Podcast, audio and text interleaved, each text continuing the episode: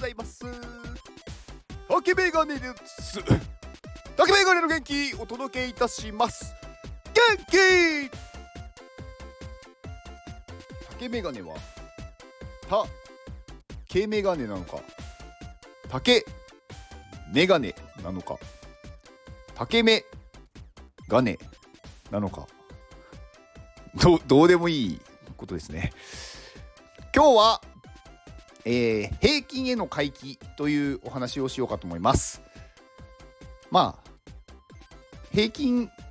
への回帰って何だろうって思う人とあ知ってるよっていう人はね当然いると思うんですがうんまあ簡単に言うと何かこうね極端な結果が出た場合も2回目にやると平均に近づくよっていうお話です。まあ簡単に言うとうん何か、うん、試験を受けました。でその試験の点がすごく高かった。例えばまあ95点取りましたっ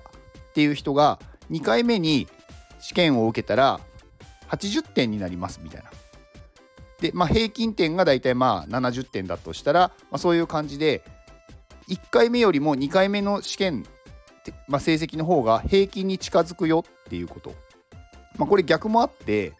1回目の試験が40点だった人が2回目受けたら50点になる。これも平均に近づくよっていうことです。まあこれはね、うんまあ誰がまああのー、見つけたのかっていうと、まあ、フランシス・ゴルトンさんっていう人まあちょっと昔の昔のって言ってもまあ200年ぐらい前の人ですかねが、まあ、発見したんですけど、まあ、この人がまあなんかすごい頭良くって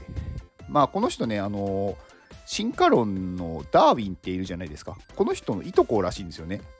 でまあすごいねその頭が良くっていろいろねこう勉強をというか研究をしてる人なんですけど、まあ、今日ねお話ししたいのは、まあ、この平均に戻っていくっていうことをなんだろう戻っていくというよりかは平均に戻るんだよっていうことを知っておくとそんなに悩まないんじゃないかなと思いました。まあこれね、あのー、テストの点もそうなんですけどこの人がやった実験実験というか研究だと身長親の身長と子供の身長のまあ、なんだろう統計とかもあるんですよね。親の身長が平均よりもすごい高い人の子供は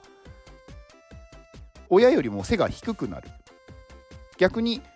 親の身長が平均よりもすごく低い人の場合その子の子供はその親よりも大きくなるっていう結果が出たんですよ。まあこれ統計なので全てがそうだったではないんですよね。あくまで統計まあいっぱいねこうたくさんの数字というかたくさんのそのサンプルを集めてやってみたらそういう結果になったっていうことなのでまあ極端なことがあった次っていうのは平均に近づくよっていうことなんですよだからあのー、例えばなんかねまあお仕事でも勉強でも何でもいいんですけどすごい点数取れたから次も取れるだろうって多分ね自分をこう過信してしまうことってあると思うんですよね。で2回目のテストがすごく低くすごくじゃないけど前回よりも低くなってしまうことってあると思うんですよ。でもその現象は当たり前というか普通なんだよとそれが正常だよっていうことを知っておくと別に落ち込まないじゃないですか。勉強がねできできなくなったっていうわけじゃないしあなんかその能力が下がったわけじゃないんですよ。そういうものなんです。だから別になんか落ち込む必要はないと。まあ、なんでそういうことが起こるかっていうとあのその人のね持っている能力プラスやっぱり運っていうのがどこにどこかしらにあるんですよね。だから2回目に関してはその運の要素がたまたま入らなかったっていうことが、まあ、結構あるんじゃないかと言われてます。だから1回目にやった結果が全て自分の能力ではなく能力プラス運っていう感じなんですよね。だからそれをね、あのー、点数が下がったから全部自分がなんだろう能力が下がったんだって思うのは違いますよと。逆にこれすごく、うん、落ち込んでしまって私はもうなんだろう戻れないって思っちゃうと、うん、そんなことはなくって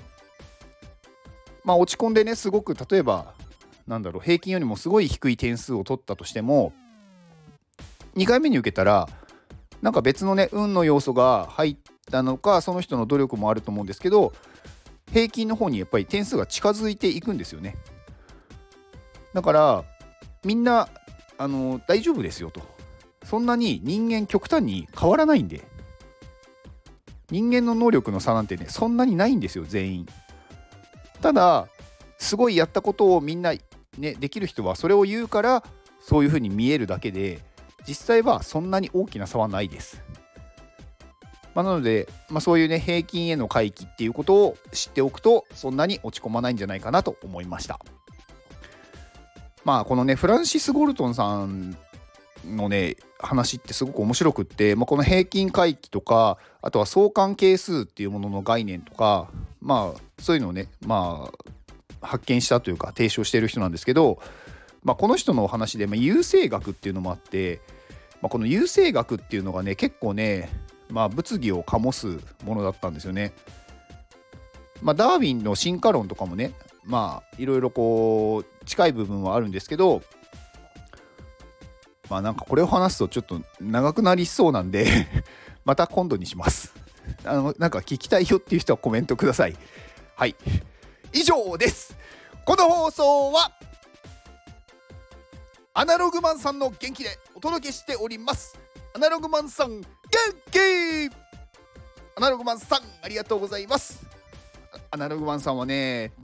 あの私のねこの元気をね購入してくださったにもかかわらず何もコメントをしないっていうねなんかもう男気みたいな人なんですよね。いやだから応援してるだけみたいな。私のことは知らなくてもいいみたいな。だからね私気づかなくって。だからちょっと申し訳なかったなと思いながら。はい。でもねアナログマンさんはいつもものすごく私のことを応援してくれててすごくいつもあのー、なんだろう。嬉しいなって思いますまああのー、ね薬剤師でね、まあお会いしたことはないんですよね、私も。でもね、すごい前からなんかいろいろこう絡みはあって、で、なんかボクセルでね、なんかこうアートを作ったりとかしてて、で、アナログマンさんね、私がね、あの元気 NFT っていうのを今年の頭とか年末、去年の年末ぐらいに出したんですけど、多分ね、それをね、一番買ってくださった人なんですよね。だ本当にね、なんかすごく嬉しくて、ねなんかそんなになんかねなんだろう私って誰っていうか何者かも分かんないのにさこうねそんなに応援してくれるっていうのはね本当になんかねなんか嬉しかったです。だからアナログマンさんには本当にねこういくらこう恩を返しても返しきれないぐらいちょっと恩がありますね、まあ、この Web3 にね入ってきた時にやっぱり最初に私のことをすごい応援してくださった方なんかね例えばその現金 NFT を買ってくれるとかなんかこのスタイフもね、あのー、コメントをね、最初からしてくれるとか、なんかそういう方っていうのは本当覚えているんですよね、ずっと。例えば今、あんまりこうね、絡みがなかったとしても、やっぱり、すごく、その、覚えているというか、何かあったらこの人にお返ししたいってやっぱ思うんですよね。だからすごく私はあのアナログマンさん好きです。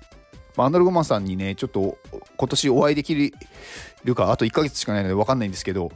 まあなんか、またちょっとお話ししましょう。はい。えー、アナログマンさんの X のリンクを概要欄に貼っておきます。えー、最後、宣伝です。えー、iPadMate でクラウドファンディング実施中で、えー、っとですね、昨日本当は追加リターン、新しいリターンが出る予定だったんですが、ちょっといろいろ、あのー、ね、手違いがあり、うまく反映しなかったみたいです。申し訳ありません。で、多分今日反映すると思いますので、まああのね、ちょっと 申し訳ないんですけど、今日何時になるかもちょっとわからないんですが、はい、あの、見てもらうといいのかなと。まあ、多分今日は大丈夫だと思うんですけどね。はい。っていうことです。まあちょっとね、ここからリターンをね、細かく出していきます。まあ、今までリターン、追加のリターンリターンって1個も出してないんですけど、まあ、今回のが初めてなんですが、まあ、12月に関しては、結構ね、3日に1回ぐらいでポンポンポンポンって出していくんで、まあ、なんか気になるものあったら、ぜひご購入をお願いしますでは。この放送を聞いてくれたあなたに幸せが訪れますように行動の後にあるのは成功や失敗ではなく結果です。だから安心して行動しましょう。あなたが行動できるように元気をお届けいたします。元気!